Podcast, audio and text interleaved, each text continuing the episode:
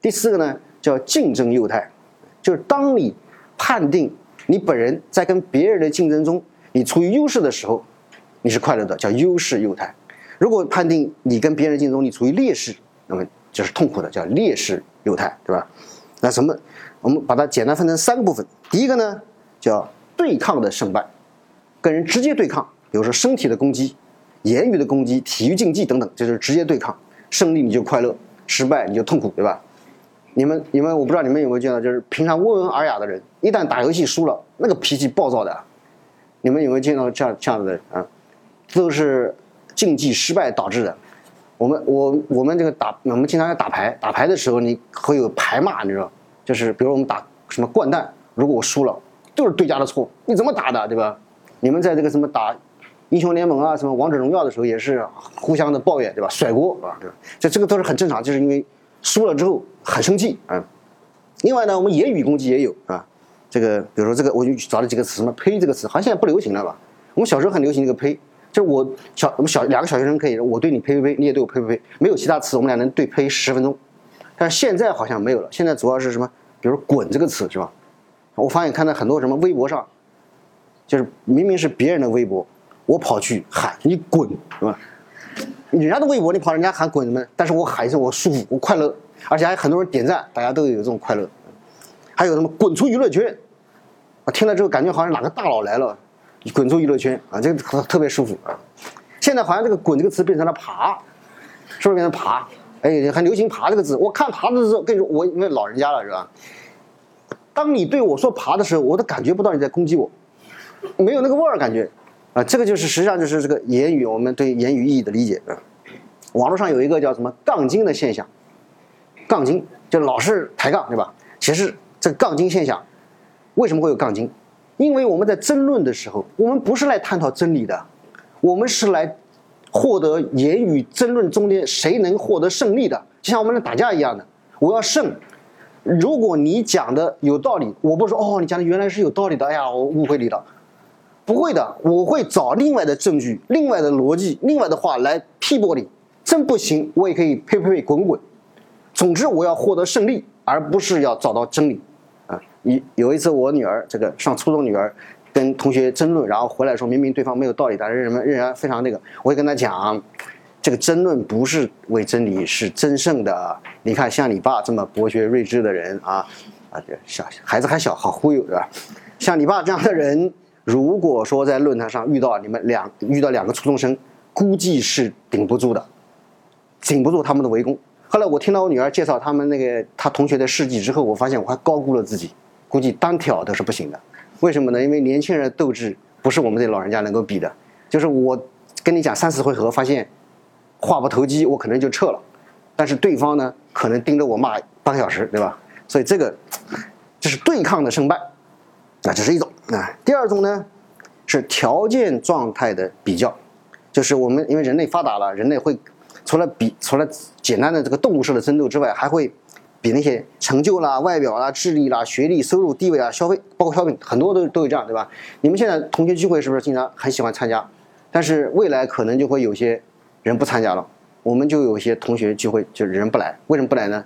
因为他发现发展的不如同学其他同学好，他有一种劣势的幼态，来跟你们比心里不舒服。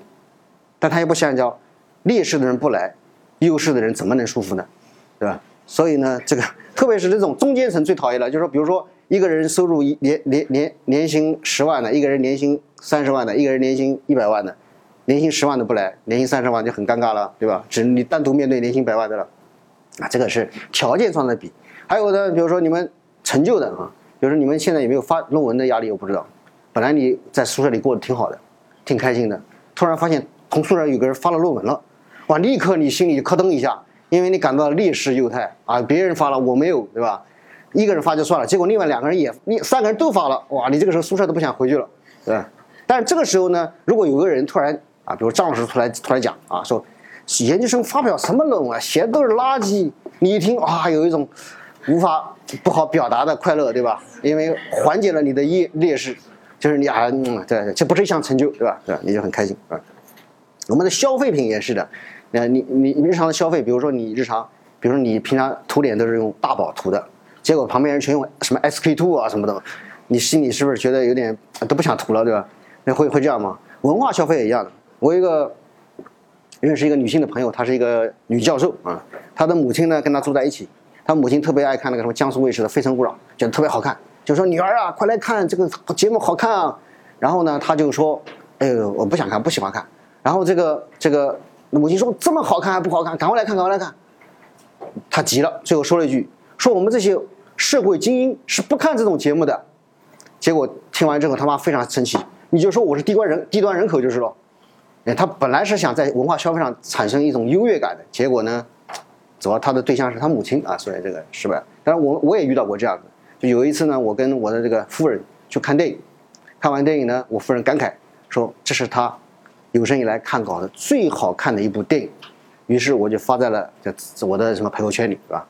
结果呢，有一个我有我有一个朋友，他觉得电影很烂，他他就在我这跟帖说，带你夫人多去看看好电影吧。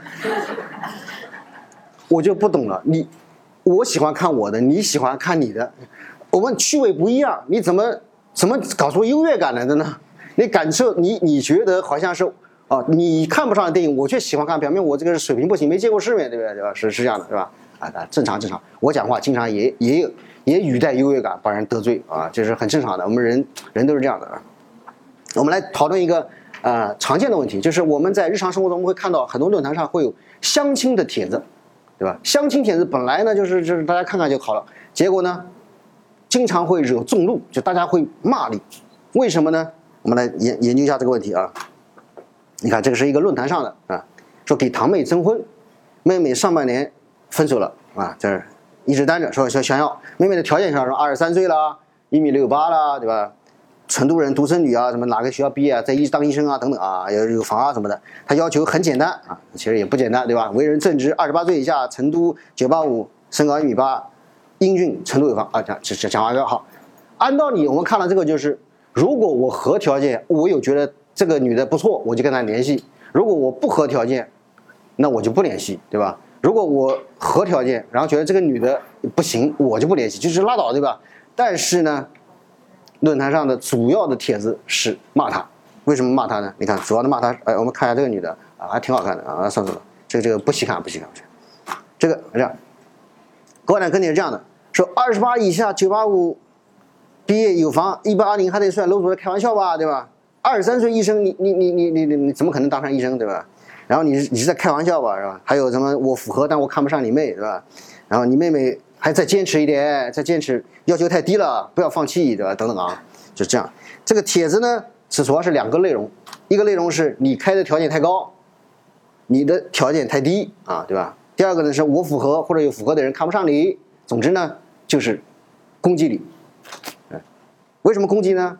这是一个女求男，我们再看看男求女的啊。这个是在微博上的啊，就是有一个阿里巴巴的，对吧？就是去年还挺火的，就是阿里巴巴的一个男男性，说是 P 八了啊，就是做成了啊中层管理人员，收入很好，每年有一百七十万，对吧？